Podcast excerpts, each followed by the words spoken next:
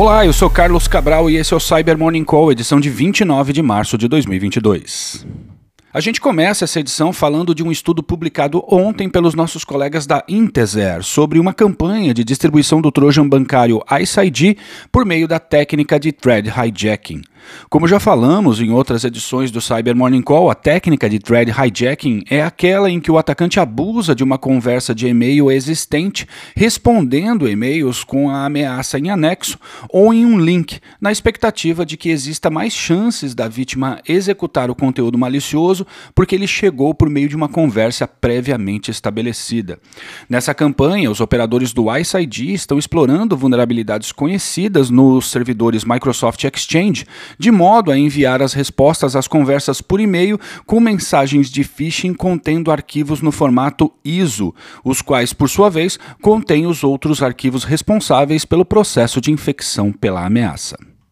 E repercutiu bastante ontem a divulgação pela Sophos de uma vulnerabilidade crítica no portal administrativo do Sophos Firewall. Catalogada como CVE 2022-1040, a falha permite a execução remota de comandos por meio de um bypass no mecanismo de autenticação do portal. Segundo a empresa, o problema foi corrigido e os clientes que possuem o parâmetro de atualização automática ativado, o qual faz parte da configuração padrão, já estão protegidos contra ataques com exploits para essa falha. Se essa não for a sua configuração, é necessário ativá-la ou fazer a atualização manual para evitar possíveis ataques que exploram essa vulnerabilidade.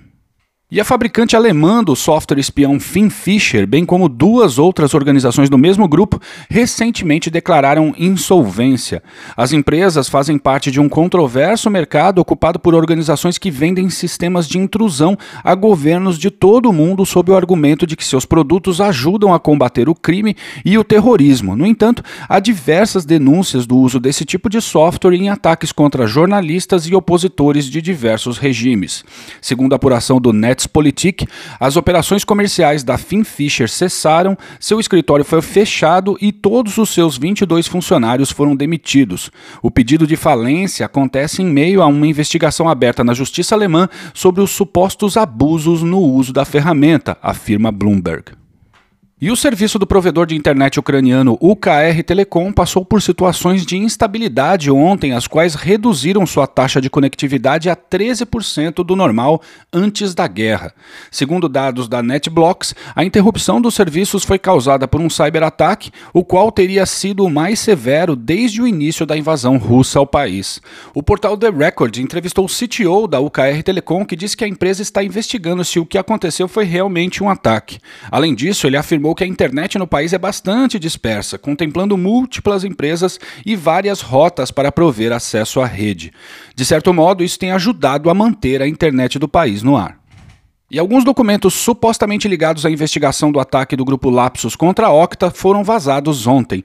Esse material confirma que o ataque teve origem no prestador de serviços em tecnologia Citel e revela que o comprometimento inicial se deu por meio do acesso a sistemas RDP e a movimentação lateral aconteceu com apoio de ferramentas conhecidas como o Mimikatz. No entanto, o que parece ser um ponto-chave no ataque foi o acesso a uma planilha de nome domadmins-lastpass.xlsx o qual sugere que ali poderia haver senhas de administradores de domínio ou senhas para o Password Manager LastPass. Segundo a timeline do ataque, após o acesso a essa planilha, os atacantes criaram uma conta no domínio Sykes, um legado de uma empresa comprada pela Octa no ano passado, e promoveram essa conta a Tenant Administrator. Nossa missão aqui no Cyber Morning Call não é constranger as equipes das empresas atacadas, até porque isso seria torná-las vítimas mais uma vez.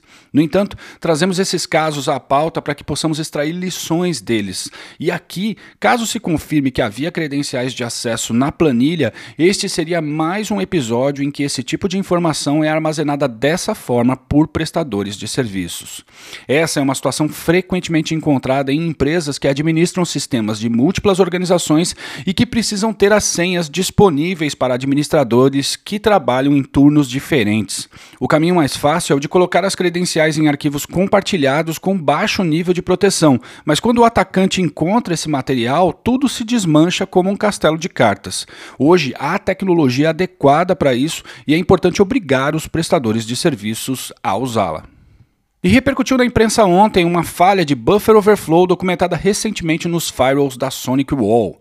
A vulnerabilidade pode ser rastreada como CVE 2022-22274 e, segundo a fabricante, permite que um usuário não autenticado cause uma situação de negação de serviço ou execute código de maneira arbitrária no firewall. O problema foi corrigido pela fabricante e afeta firewalls das séries TZ, NSA NSV e NSSP. Apenas o firewall NSSP 15700 ainda não possui atualização para o problema, a qual estará disponível em duas semanas. Medidas de mitigação foram publicadas para esse caso. Links aqui na descrição do episódio.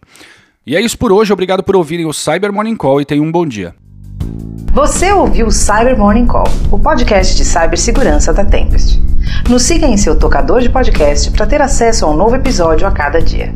E para saber mais sobre a Tempest, nos siga no Instagram, Twitter e LinkedIn ou acesse www.tempest.com.br.